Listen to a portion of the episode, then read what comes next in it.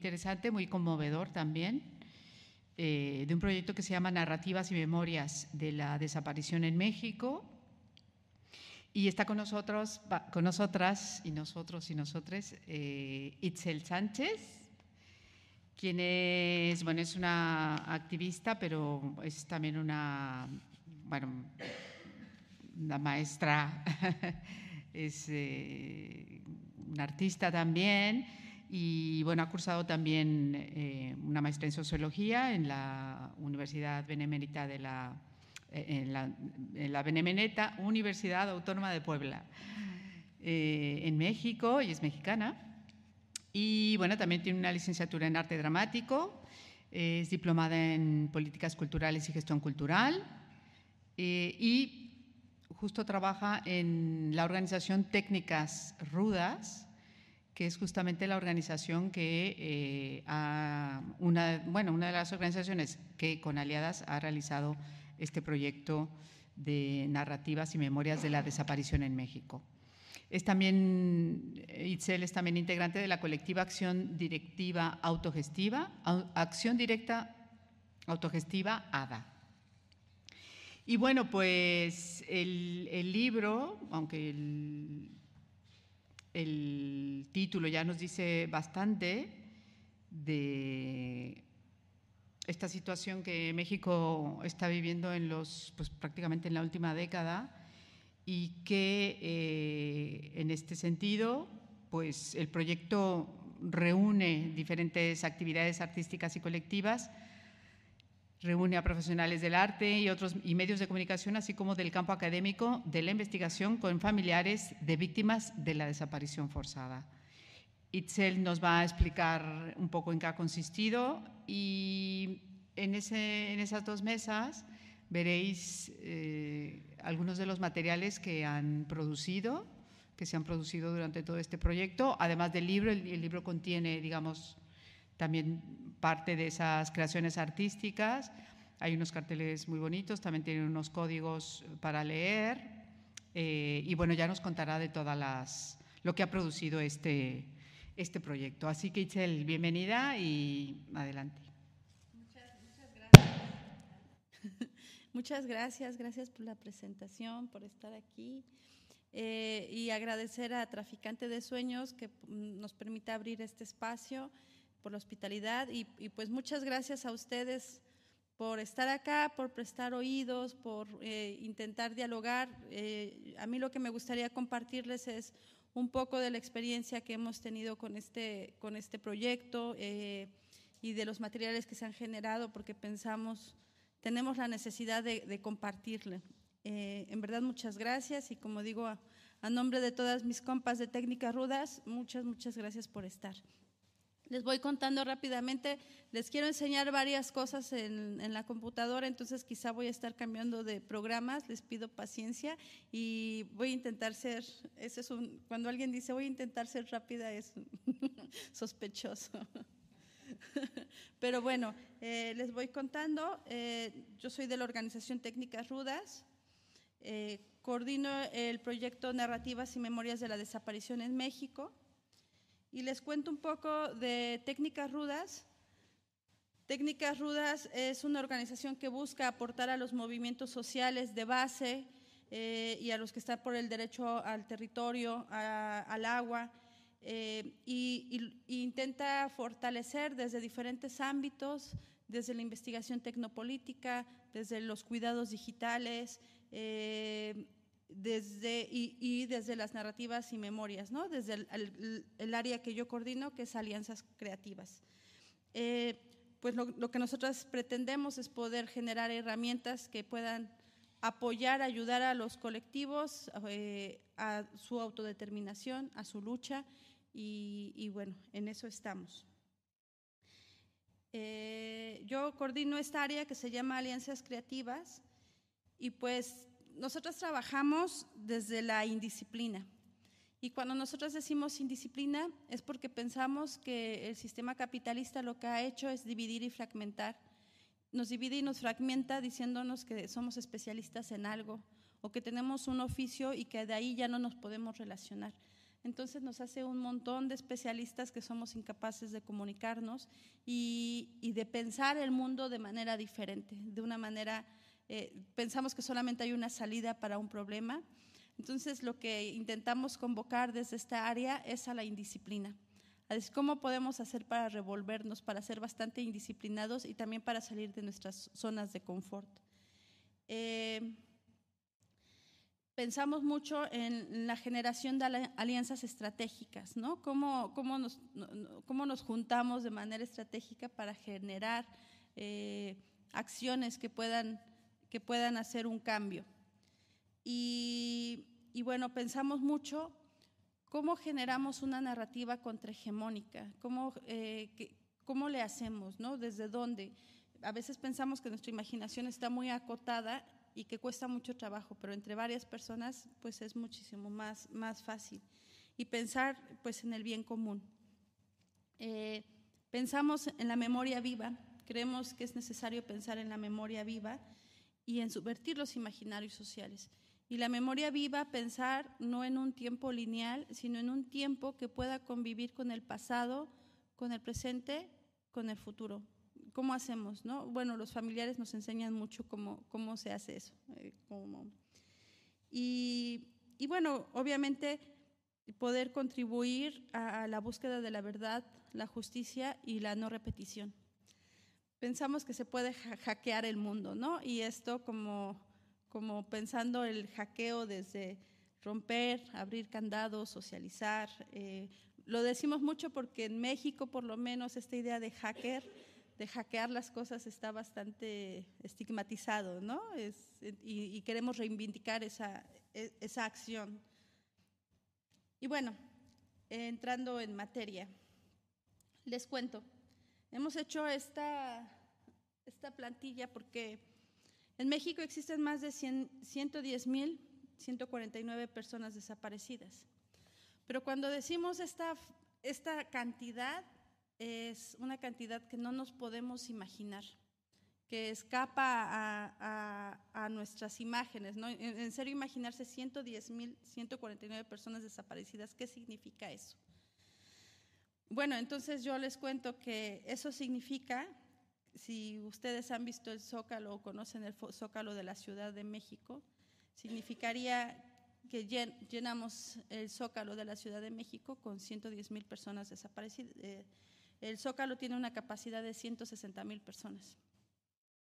Eh, principalmente son hombres los desaparecidos, pero depende mucho de la región. Es donde podríamos decir si son más hombres o son más mujeres y decir que principalmente las personas desaparecidas siempre es cuando son jóvenes, ¿no? Hay, un, hay una guerra contra los jóvenes, pareciera. Eh, también les quiero contar eh, el colectivo que está aquí enfrente es el colectivo Milinal y Red y, y Voz y Dignidad. Graciela dice que al menos esta cifra se puede triplicar, porque hay mucha gente que no denuncia, hay mucha gente que no puede denunciar por la distancia o porque las, las fiscalías no tienen traductores, y también por miedo, porque los fiscales no toman las declaraciones y porque gente tiene miedo de poder ir a, poner la denuncia o porque no existieron los protocolos. Por ejemplo, Graciela pone como ejemplo que ella tiene cinco familiares desaparecidos, pero solo una carpeta.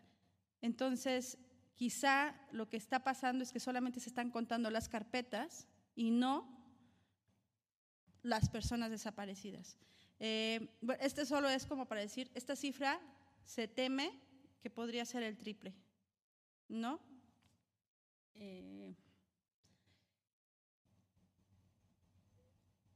nosotros partimos de la eh, idea, como lo dice Susana Reguillo, que todo esto es una maquinaria, es una maquinaria que viene que es un sistema capitalista que está desapareciendo personas, está haciendo que las vidas de las personas parece que son vidas que no merecen ser vividas, ¿no? Vidas que no valen la pena, que no, no, no, no valen nada, pues. Y que todo esto es parte de una maquinaria. No es el narco, sino nosotros decimos es el narcoestado que está haciendo esto y que todo está articulado. Está articulado el Poder Judicial, está articulado el gobierno, está articulado el narco, está articulado eh, los medios de comunicación. Y entonces eh, retomamos una idea de un reportero, un periodista muy querido que se llama Darwin Franco del de Zona Docs en Monterrey que dice que existen la cuádruple desaparición, que una persona cuando desaparece desaparece cuatro veces. Y decimos que desaparece cuatro veces porque primero desaparece físicamente, eh, luego desaparece jurídicamente y, y, realmente creo que me quedaría corta contándoles lo que pasa jurídicamente en el caso de las desapariciones. ¿no? Eh, mucho tiempo no hubo leyes de desaparición, fue una cosa que lucharon las buscadoras, pero que ahora que la hay tampoco funcionan, porque podemos tener leyes pero saber que no funcionan, que las fiscalías criminalizan y revictimizan, que las carpetas de investigación están llenas de papeles, que no hay un seguimiento, que las búsquedas, que las mismas búsquedas físicas son, los fiscales no sabían buscar hasta que los familiares aprendieron y les enseñaron a los fiscales. Eh, también traía otra foto donde, de una compañera que fue asesinada porque hubo una filtración de la información por parte de la fiscalía. Hubo una, esta filtración y salió a la luz cosas que no deberían de salir y ella fue asesinada. Eh, la situación simbólica de decir, claro, todo lo que existe, la imagen que existe en la sociedad de desaparecen porque se lo buscaron, en algo estaban, estaba en malos pasos, se fue con el novio, por eso no te toma, o sea, no sé cuántas cosas. Eh, y bueno, obviamente lo mediático, ¿no? que es algo que no se cubre, es algo que está censurado, es algo que se cuentan otras historias que no son, que se hablan muy poco. Y aquí es importante porque es ahí en esta parte, en la social simbólica y en la mediática, en donde el proyecto Narrativas y Memorias de la Desaparición eh, es que está trabajando.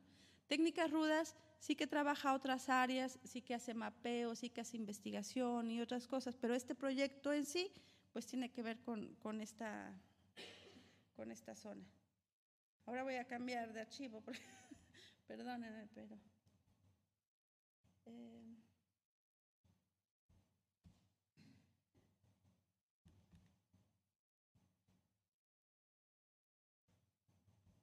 Bueno, surge el proyecto Narrativas y Memorias de la Desaparición, que tiene como objetivo eh,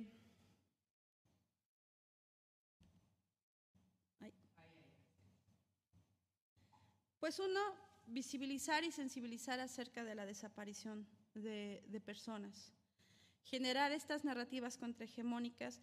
Y cuando decimos narrativas contrahegemónicas está muy inscrito en esto, porque en México eh, sí existe una idea de que el desaparecido es porque está en malos pasos, porque se lo merece, porque hizo algo. Nosotras partimos de la idea y los familiares y pues que nadie, nadie tiene por qué desaparecer. Todos tenemos derecho a no ser desaparecidos, ¿no? Seamos lo que seamos. Eh, eh, luego, pues que las voces de las víctimas sean escuchadas y aquí las madres buscadoras, los familiares buscadores, sí que tienen una voz súper potente. Entonces, este proyecto solamente era decir, ¿cómo hacemos este megáfono? Que pudiera ser un megáfono nacional. Y estoy muy contenta porque estando acá pienso que también es un megáfono internacional y eso me llena de alegría. Eh, contribuir a un cambio de imaginario. ¿Cómo, eh, pero realmente, ¿cómo hacemos para cambiar el imaginario de que las personas desaparecidas nos faltan a todas las personas. ¿Cómo hacemos? ¿No? Una pregunta grande. Eh, ¿Cómo hacemos a, que este imaginario vaya encaminado a la búsqueda de la verdad? ¿no? ¿Qué pasó? Porque los familiares y, los desaparecidos necesitan saber qué pasó. La búsqueda de la justicia, si es que la hay, y, y la memoria viva, porque también hay que reflexionar eso. ¿Qué va a pasar con todas estas personas desaparecidas o que ya fueron encontradas en fuerzas? No pueden ser condenadas al olvido, ¿no? Eh, y por supuesto, buscar más actores sociales que nos involucremos de una manera articulada, indisciplinada y que podamos eh, trabajar. Entonces, en el 2020 se convocó un laboratorio y tiene parte de este proyecto que es, se, se, convocó un laboratorio y un encuentro con el colectivo Madres en Búsqueda de Coatzacoalcos, con periodistas de a pie eh, y con investigadores y con seis artistas. Nos juntamos, tuvimos talleres de, con metodologías de educación popular feminista, con teatro de las oprimidas, también tuvimos como eh, intercambio.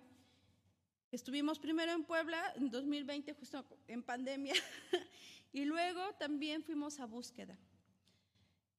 fuimos a Coatzacoalcos y los colectivos nos permitieron estar en búsqueda. Eh, estuvimos en búsqueda en vida y en búsqueda en fosa, que son las, las divisiones que se hacen. Y por ejemplo aquí vemos a Mare, que Mare ha estado en, fue la rapera que pusimos al principio, que también estuvo dentro del proyecto, estuvo lo que es Avendaño, que también ha venido varias veces para acá, eh, estuvo Arturo Carcará, que es un músico, bueno, muchos, muchos artistas ahí se fueron involucrando poco a poco y crearon algunos materiales artísticos. Entonces, contarles, por ejemplo, que los familiares hicieron estas canciones y que hubo familiares que les dieron cartas a Arturo, para hacer estas canciones. Y ahora estas canciones, cuando hay marchas, van en, van en las marchas, ¿no? O se comparten o se vuelven parte de un himno, pero porque son canciones hechas por los colectivos. Digamos que los músicos, los artistas ahí somos facilitadores y nos entendemos parte de un, un, una cosa conjunta, una cosa articulada, ¿no? Como facilitadores justamente, no como algo que está enseñando, porque estamos aprendiendo más. Eh, Lucas Avendaño, Lucas Avendaño también desapareció su hermano, desgraciadamente. El año pasado fue encontrado, eh, desgraciadamente muerto, pero ya fue encontrado. Lucas de por sí es un gran artista performancero. Él estuvo y ha hecho varios performances para el proyecto. Eh, Mare, que hizo dos canciones. Eh, un, un, teatrero de Coatzacoalcos, que es la zona justo del colectivo, hizo una obra de teatro. Eh, grabada en ese momento porque era pandemia. Y bueno, se han hecho estas muñecas por parte de Sandra Reyes, que es una titiritera de Puebla, y que ha propuesto que se hagan estos mapeos. Nosotros decimos que sí, es como, es un mapa, ¿no? En donde las familias, donde las madres han hecho las muñecas y han encontrado una forma de poner los puntos estratégicos, de poner coordenadas de lo que están sintiendo. Eh, varias de las muñecas tienen eh, algunos elementos del familiar, eh, o las fotos, o mensajes. Y, el acuerdo con, con, ellas es que siempre las llevamos, que las llevamos a exposiciones y que la idea es mostrarlas en, en los más lugares que podamos, ¿no? Importante decir que todos estos materiales generados desde el, desde el proyecto, todos son Creating Commons, con la idea de que la gente los pueda tomar, mover, socializar, en fin. Eh, Verónica Maldonado es una dramaturga de infancia de México muy, muy, muy buena tratando los temas tan fuertes que existen en México como los temas terribles del narcotráfico y todo eso, pero ella es, nos enseña mucho de respeto a las infancias. Y luego eh, Judith Santo Pietro, que hizo un poema muy hermoso, que es un poema ilustrado, y que dio talleres de poesía a las madres y las madres y los familiares ahora escriben un montón y podemos ver en los Facebook cómo encontraron otras formas y otras herramientas eh, que digo, ellas ya lo tienen, eh, ellas son bastante autodeterminadas y creativas, ¿no? Solamente es como una pequeña cosa ahí. Y, y estos poemas fueron bordados por una artista plástica que se llama Rosa Borrás y bueno, trajimos el libro de artista que está allá atrás. Eh, se han hecho varios conversatorios, este, incluso hemos hecho un conversatorio con Filipinas, con Argentina, como buscando intentar desenmarañar qué es esto de la desaparición en diferentes partes del mundo, ¿no? Cómo ha afectado. Eh, bueno, se han continuado se han continuado haciendo talleres con los familiares. Esto fue en el 2020. De este proceso se sacó este libro porque justamente las compas periodistas de periodistas a pie, que son, nos sentimos muy, muy contentas de poder tener aliadas como ellas. Ustedes saben que en México a los periodistas lamentablemente se les asesina cuando están buscando la verdad. Eh, bueno, no lo sé cómo, cómo podemos contar esto, pero, pero sí que tienen una fortaleza y que son personas súper valientes que están dando la lucha por la memoria, por la historia en México y nos sentimos muy afortunadas de que estén en este proyecto. Y ellas dijeron, bueno, siempre estamos cubriendo la desaparición, porque si hay alguien que ha cubierto la desaparición son los periodistas independientes y periodistas de a pie porque obviamente los medios eh, convencionales no lo hacen, ellos han hecho un fuerte trabajo y ellos dijeron, está pesado, ya nos sentimos un poco mal, ¿no? De estar cubriendo esto tantos años, pero ahora queremos hablar de la desaparición, pero desde este lado. Entonces, han escrito, de este proceso, han escrito artículos de los, de los artistas y cómo vieron los procesos y cómo lo crearon y contaron historias. Pues de ahí salió, de esa iniciativa de periodistas de a pie, salió este, este libro, ¿no? Que, que agradecemos mucho porque es una primera memoria del proyecto. Eh, bueno, aquí algunas fotos. Esto es en Coatzacoalcos. Las compas cuando han hecho sus muñecas. Eh, esto hemos, después lo que hicimos fue una caravana esta caravana lo que hace se despliega en las plazas públicas con dos vagones de madera en donde se ponen los trabajos que se van haciendo. Llegamos una semana a un lugar, trabajamos con los familiares, ellos hacen sus, sus obras de arte y luego se exponen. Y se van sumando canciones, se van sumando videos, se van sumando un montón de cosas y la plaza se toma tres o cuatro o cinco días, depende de la plaza, de las posibilidades que se tenga, y se hace un diálogo, se, se, abren diálogos con la población, con los periodistas, con los actores de esa localidad para hablar de la desaparición. Se hacen bordadas, por ejemplo, aquí es una bordada en Puebla, se muestran la, las... Se han hecho también carteles dentro del primer proyecto y luego se convocó a la muestra nacional de carteles, en donde llegaron más de 97 carteles de diferentes generaciones de gente que no tenía que ver con el diseño y que sí, pero que buscaban hacer carteles que sensibilizaran y todos con licencia Creative Commons. Entonces ahora esos carteles los pueden usar los familiares por si tienen una marcha o lo que sea. Y estos carteles se han pegado también por muchas paredes, ¿no? Eh, se hicieron estos módulos. Y si ustedes pueden ver, están estas fotografías en gran formato, que son las impresas que son parte de una exposición que se llama Mírame. Ahora tenemos más de 120 fotografías de familiares en donde la ficha de búsqueda se convierte en una cosa que ves en la calle muchas. Ya no te volteas a verla, dices, no la comparto, es lo mismo. Y entonces es cómo hacemos que esa ficha de búsqueda salga y se convierta en otra cosa y rompa esta cotidianidad, ¿no? Entonces dijimos, pues hay que saber que detrás de cada desaparecido hay un entramado familiar que se rompe, ¿no? Que hay muchas, o sea, muchas personas afectadas. Y estas fotografías se han puesto alrededor del Zócalo de la Ciudad de México el 17 de diciembre, como para recordar que siguen buscando, que incluso en diciembre las madres siguen buscando. Y bueno, eh, un poco es jugar con la idea del museo, porque entonces esta cosa que nadie hace caso, porque ya es así como, ¿quién quiere compartir esto? ¿Quién se quiere enterar? Pues lo ponemos en un formato museo para decir, sacamos al museo de los museos y decimos, te lo vamos a poner como de múltiples formas hasta que decidamos voltear a verlo, ¿no? Eh, por ejemplo, ella es Alicia de los Ríos. Alicia de los Ríos ha participado también en algunas ocasiones eh, Alicia de los Ríos es hija de Alicia de los Ríos, una desaparecida de los años 60-70, una desaparecida política que ha fundado el Comité Eureka, que fueron de los primeros colectivos de búsqueda, pero en los 60s y 70 las personas eran desaparecidas, digamos, eh, pues los por motivos políticos, ¿no? Decimos que también estas son desapariciones forzadas, porque también es político, pero bueno, en esos momentos tenían otros fines. eh, pues las muñecas, eh, eh, varias buscadoras, ellas son buscadoras de diferentes partes de la República que se van articulando y se van formando un poco de los módulos y actividades que se hacen, ¿no? Tenemos, tenemos varios videos producidos, varios de hecho, son, son muchísimos.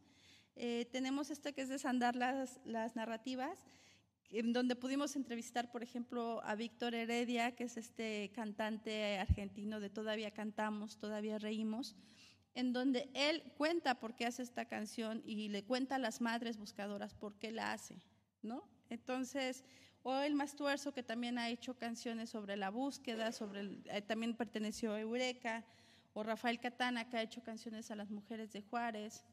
Eh, tenemos varios podcasts que están en, en SoundCloud y, bueno, conversatorios varios. Lo que les cuento de la muestra colectiva de cartel, el libro y la página web, que la página web no está actualizada, sí que funciona, pero no está actualizada porque el proyecto avanzó muy rápido y, fue difícil poder hacer registro, ¿no? Eh, me gustaría enseñarles rápido algunas cosas, solamente antes de... No sé si voy bien. ¿Sí? El proyecto está en Facebook, en Instagram, que es algo que Técnicas Rudas no usa redes sociales, solamente este proyecto porque nos dimos cuenta que era necesario, ¿no? O sea que teníamos que encontrar formas de salida y fue, ¿no? Entonces buscamos todas, hasta TikTok creo que tenemos ahora tenemos, eh, bueno, le enseño esto y ya luego voy a...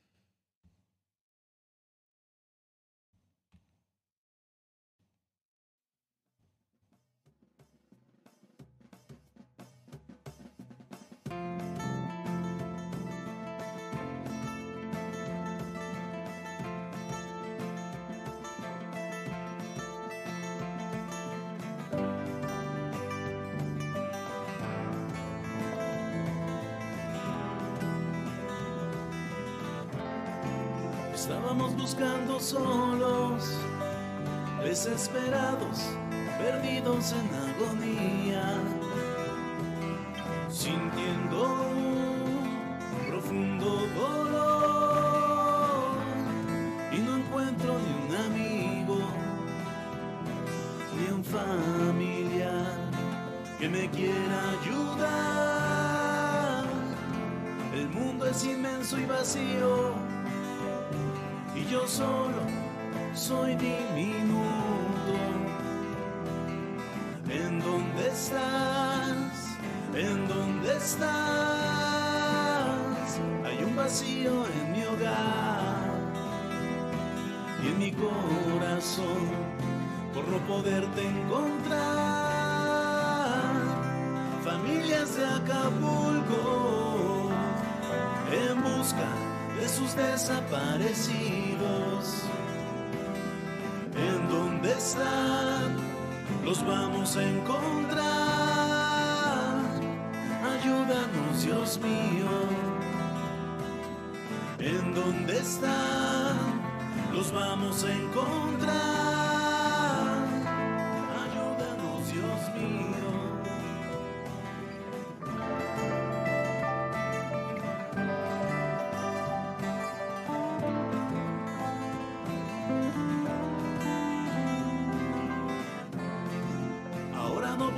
Solos, somos más, buscando sin parar, unidos por el mismo dolor, caminamos juntos, los vamos a encontrar, lo vamos a lograr, familias de Acapulco en busca de sus desaparecidos.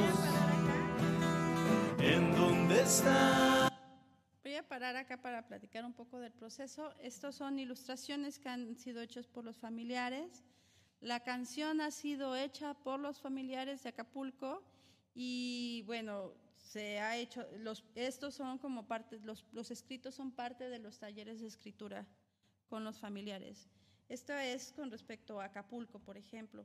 También contarles, por ejemplo, que ahora tenemos un proyecto con el colectivo Voz de los Desaparecidos en Puebla y con el colectivo de Huauchinango de Puebla sobre infancias, sobre la desaparición en infancias, porque el problema de la desaparición, cuando desaparecen infantes, pero también de las y los niños que, que están dentro del colectivo de la búsqueda o que pertenecen a,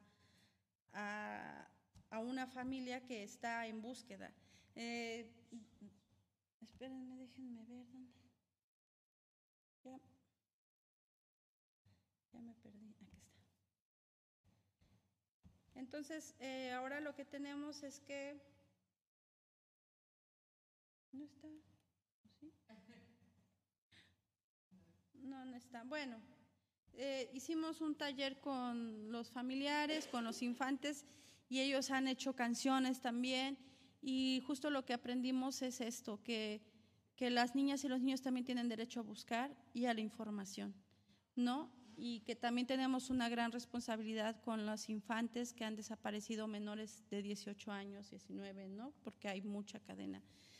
Eh, las personas desaparecidas, pues, tiene que ver con trata de personas, tiene que ver con trabajo de esclavitud, tiene que ver con un mensaje a la población de miedo, tiene que ver con incluso con tráfico de órganos.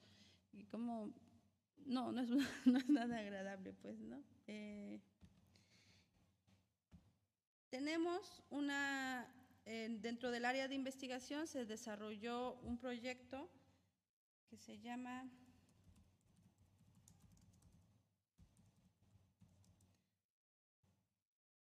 tenía preparada mi, mi página en la otra compra.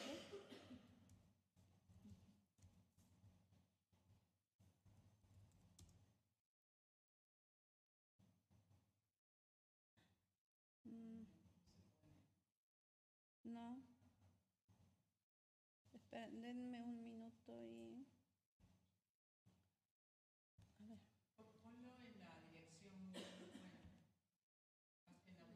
Es que quiero ver cuál es la terminación.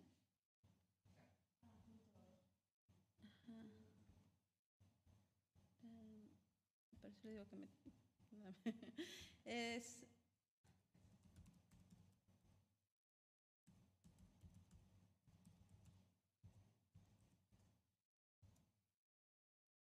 Aquí es.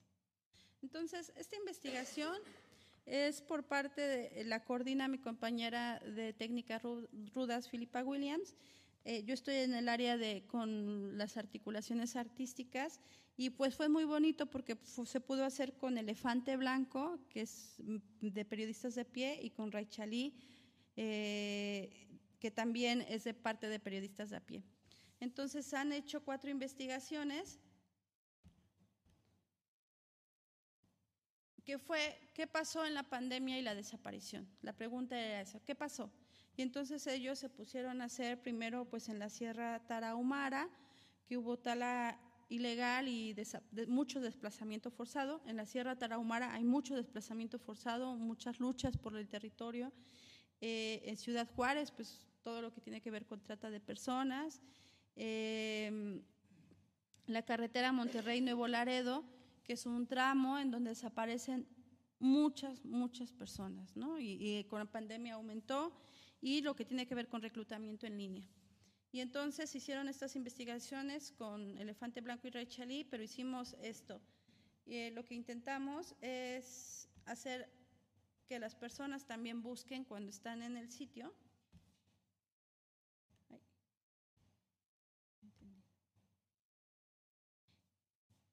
Y pasó lo mismo, los periodistas han hecho la investigación y se compartió con artistas. Y los artistas han creado diferentes materiales en diferentes formatos. Y bueno, se va moviendo, ¿no? Se va moviendo y cada, cada lugar tiene hay algo que está escondido. Pueden ser notas de periódico, pueden ser GIF, eh, no sé, como canciones o videos y se busca mucho. Entonces, pues yo les invito a que vean la página y que descubran de qué va la página. Y luego en el área de tecnología también se tiene otra articulación en donde nosotros solo estamos participando en el proyecto, pero que ha desarrollado Codeando México y Quinto Elemento, que son otras eh, organizaciones muy importantes allá de México de la lucha.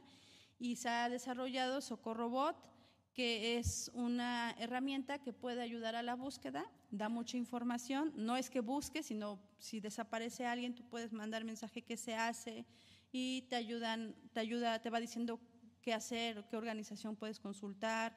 Eh, no hace la búsqueda, que es importante, no solo es un apoyo de, búsqueda.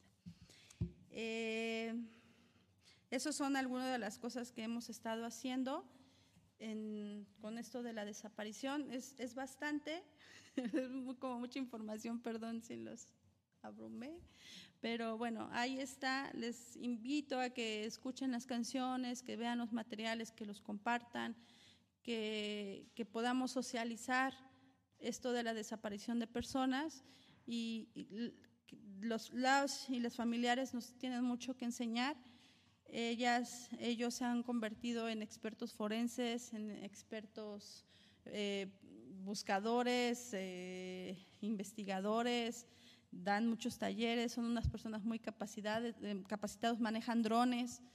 hay un libro que se llama Las tecnologías de esperanza que escribió Darwin Franco, justo que cuenta cómo ellos han aprendido todo y en donde la tecnología empieza a ser una esperanzadora, no solo para ellas, porque ellas buscan a sus desaparecidos, a los desaparecidos de otras, y también decimos que ellos están buscando a un México que no se pierda en el olvido, en, el anonimato, y bueno, eso. Muchas gracias.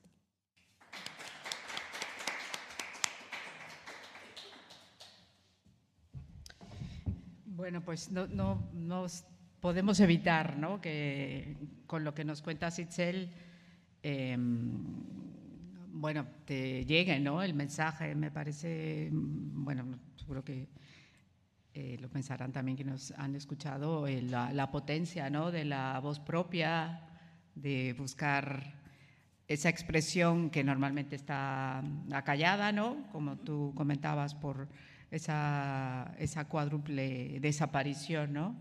que hacen de las personas. Y, y bueno, esto la verdad es que nos llena como de mucha bueno, como de esa esperanza, ¿no? De, saber que hay un, nos contaba antes, Itzel, que teníamos una conversación antes, que, mm, que bueno, que, o sea, hay un México que, que se mueve, que se moviliza a pesar de la, de la tragedia que vive, ¿no? Eh, que, que, bueno, que, se, que están lo más posible eh, vinculados y, aunque es un territorio también muy amplio y luego cada, cada territorio tiene su propio contexto y su propia problemática. Entonces, bueno, pues no cabe duda que este, que este proyecto que aún, bueno, nos contaban que, hay, que han estado en, como en cierta, más o menos en ocho o diez ciudades, en estas, eh, estas eh, caravanas que hacen, ¿no? Y, bueno, yo le preguntaba también que, bueno, que toda esta experiencia ha pasado por el cuerpo de las personas que han participado y, nos comentaba Sichel, ¿no? Que como se cuenta también mucho dolor, que no debe ser fácil eh, compartirlo, pero luego también eh, abre otras puertas, ¿no? De la gente a su expresión propia, ¿no? Sí, justo es el reto porque es compartir dolor y, como quien quiere compartir dolor, ¿no? Esto, esto ha sido como un proceso bien lento, pero saber que es un proceso por el que hay que pasar, que por lo menos en México todos tenemos que, todas, todos tenemos que pasar porque es terrible lo que está pasando, todas las fosas, clandestinas, eh, es terrible y es doloroso y nadie quiere saber eso. Entonces, y, ¿quién quiere? Nadie, no, no, me sentaría en un café a poder, o sea, no sé cómo explicarlo. Eh, pero después del dolor viene la terrible esperanza, ¿no? la hermosa esperanza, perdón, y que tiene que ver con, con todo el aprendizaje que están haciendo las buscadoras y los buscadores en México. Y luego también no vivir hay mucha soledad también, seguramente cuando la gente pierde Mm. o bueno, desaparece un familiar y no sabe por dónde empezar. Normalmente se le ignora desde todas las, eh, desde lo jurídico, desde lo social, desde y no sabe ni por dónde empezar, ¿no? Y se vive con mucha soledad. Y estos, este tipo de encuentros, pues lo más probable es que ayude a, bueno, no solo a compartir ese dolor, sino, nos contabas que hay una app Sí, que, que ayuda un poquito a, a- a por dónde empezar, ¿no? Sí, la app, el Socorro Bot, que es esta que te va guiando por dónde empezar, porque las fiscalías no funcionan, no sirven, ¿no? Y los colectivos no se dan abasto. Mm. Pero, bueno, sí que, sí que hay estrategias de búsqueda, los familiares quedan aislados, algo que siempre nos cuentan es que sus familias los han dejado, que no tienen mucha mucho apoyo, ¿no? Al principio puede que sí, pero después se van quedando solos y los mismos colectivos son se vuelven familia. Y ser familia es algo muy importante y es una, eh, una enseñanza también de colectividad, de amor y lo que te comentaba, ¿no? De al final las y los familiares parten del amor y nos están enseñando eso, mucho amor. Pues si alguien del público quiere preguntar, no sé si os, os salgan dudas, inquietudes de, de lo que habéis visto y escuchado. Sí.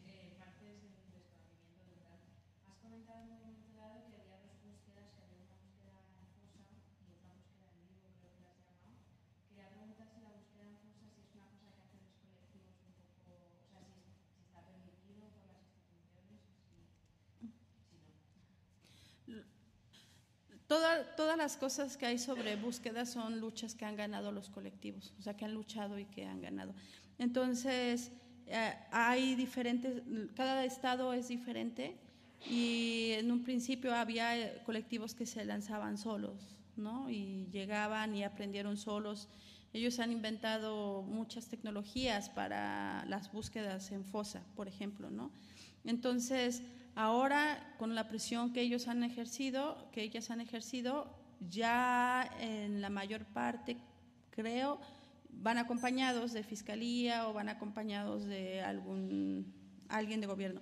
No siempre eficazmente, porque quien busca, quien sabe buscar son las buscadoras y ellas van dando, incluso dan talleres de capacitación a las fiscalías para decir cómo se busca. O se ponen, tienes que hacer esto y hazlo, y se ponen ahí y se ponen a discutir con el forense de cómo está haciendo las cosas. Eh, si tienes que usar guantes, porque si no usas guantes. Y esto lo aprendieron en la práctica, ellas mismas te cuentan que de repente no, no sabían hacer algunas eh, maniobras, ¿no? Pero que lo aprendieron y que ahora saben que se tienen que poner guantes para no dañar los huesos, para no, bueno, estos protocolos que son importantes. Eh, y hay lugares en donde no van, aunque no vayan acompañadas de nadie. Así fue al principio y no lo dejan de hacer, ¿no? De hecho, ellas, eh, algunos colectivos de buscadoras son las que han encontrado de las grandes, grandes fosas. Ah, sí. No sé si fue, ha sido en Guerrero, me parece, En- Eh, en pero bueno. lados, sí. que, que es justo, lo- ellas las, ha- la- las han encontrado, no el, no el Estado, ¿no? Entonces, bueno, pues resulta... Bueno, México en realidad también es un Estado con una falta de Estado. Entonces, eh, bueno, a veces se pueden permitir, ¿no? Cierta esta posibilidad de, bueno, mira, vamos a buscar y es- la iniciativa antes de que el propio, las propias autoridades abran esa posibilidad, ¿no? Mm. Y luego sí que hay una ley de búsqueda que yo es verdad que no, no tengo, no estoy muy, no la, no la conozco, eh, pero es también muy reciente, ¿no? Es a nivel nacional, pero luego cada, cada estado la aplica. Entonces, bueno, pues los estados, cada uno con su propio, eh, bueno, en fin.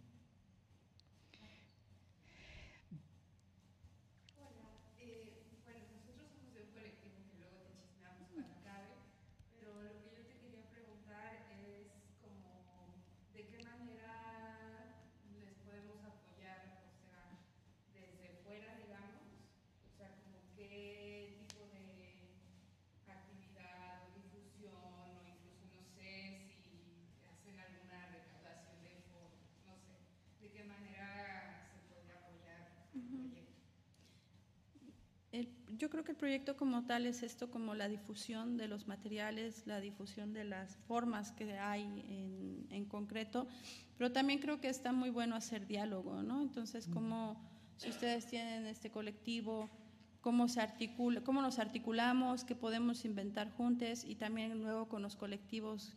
Los colectivos están muy abiertos siempre, ¿no? Entonces, solo es cuestión ahí de que busquemos estas formas de hacer juntos y y estar.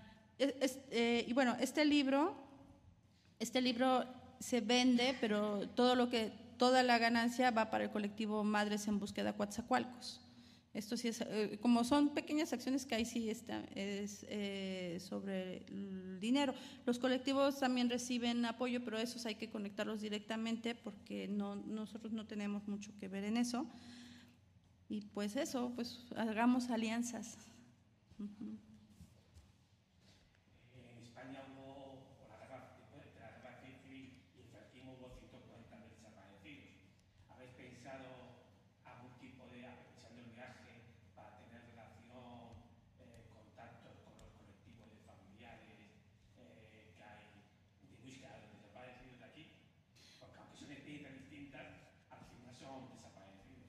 Sí, justamente ahorita tenemos pendiente eso, poder hacer la conexión y que es muy importante porque son diferentes experiencias de, búsqueda y, y, de aprendizajes ¿no? que pues, se pueden lograr con, con esto y, y, también porque me parece que aquí están trabajando mucho lo de la memoria ¿no? y que es algo que es importante no, no dejar. La parte oficial, pero los que, los que han conseguido que sido principalmente familiares o amigos de, en las diferentes ciudades que han, durante muchos años son los que han ido eh, desarrollando el tema en sus pueblos y sus ciudades y tal, hasta que se ha conseguido, pero uh -huh. no sé que es los colectivos estos de, de Sí, eso, eso todavía lo tenemos que hacer, pero seguro sí. Muchas gracias.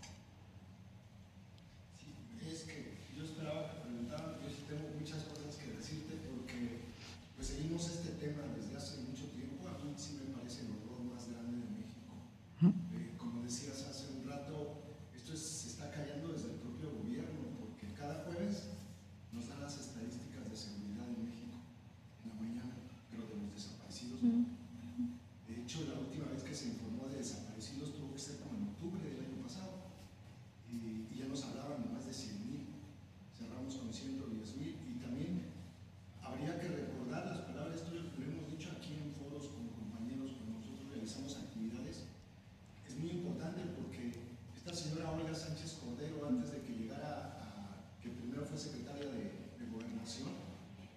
ese inter de que, de que había ganado el elección López y, este, y después le habían puesto ya la corona, en ese inter anduvo en los medios dando una cifra de horror. Ella se lo dijo a Sabina Berman en TV Azteca, se lo dijo a Proceso, se lo dijo a varios medios, que ella calculaba que en México hace cuatro años y medio había más de 300 mil desaparecidos. Ella lo dijo. Y después surgió la Comisión Nacional de Búsqueda, pusieron a Carla y entonces empezó a bajar el número, y ya nada más hablaban de 80 mil, 90 mil. Y yo eh, por ahí tuve una conversación con, eh, con, la cuenta de Twitter de la Comisión Nacional de Búsqueda. Yo le hacía esa pregunta, a ver, esta señora, y le ponía yo ahí la arroba en Twitter, esta señora Olga Sánchez nos dijo hace cuatro años, hace tres años, que había 300 mil desaparecidos. ¿Por qué ahora dicen que son 90?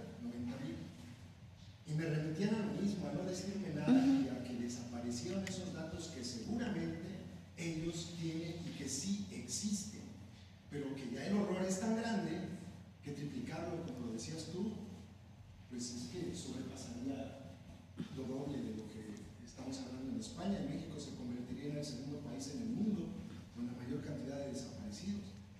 Y eso obviamente no nos lo van a decir. Y esa, esa información es tan importante para que se fuera de México lo que está pasando en. Eso a mí me parece fundamental. Otra cosa también, respecto a, mira, justamente ayer, por la madrugada de aquí, Noche de México, me había estado buscando una persona de México, de, de Colima, que le ayudara a difundir el caso de su hermana, que está desaparecida desde el año 2020. Eh, se llama Yasmin, su hermana. Entonces, pues yo sí, quiera que sea, lo digamos, ¿no? decía no saben a dónde dirigirse los papás. El Señor está en Colima mm. y decía que estaba tan desesperado que quería irse a la Ciudad de México a hablar con Ernestina Godoy, o sea, la fiscal de la Ciudad de México, que nada tiene que ver, que el pobre señor nada más va a ir a gastar y lo van a regresar y lo van a recibir. Bueno, ¿no? Entonces, esta parte de, lo que estás hablando, eh, yo creo que es que de hecho, desgraciadamente, existen estos libros para qué hacer en caso de que desaparezca. Es un colectivo de Jalisco, me parece. Debe haber varios.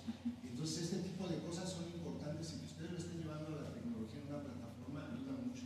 Si yo hubiese sabido de esto que me acabas de decir hace dos días y lo hubiera dicho este señor, de todas maneras, yo lo que sí le recomendé es que en la fiscalía no confíes, busca a un colectivo de colectivos o de Jalisco, el que esté más cerca, porque ellas son las que tienen experiencia y algo también que decías muy importante, incluso hasta para acompañarse y, y pues juntarse y juntar ahí los dolores, porque eh, yo, vamos, hemos platicado con, desgraciadamente, con mucha gente de, de, de México que tiene familiares desaparecidos y parece ser que lo único que resulta es esto México a la autoridad no le importa.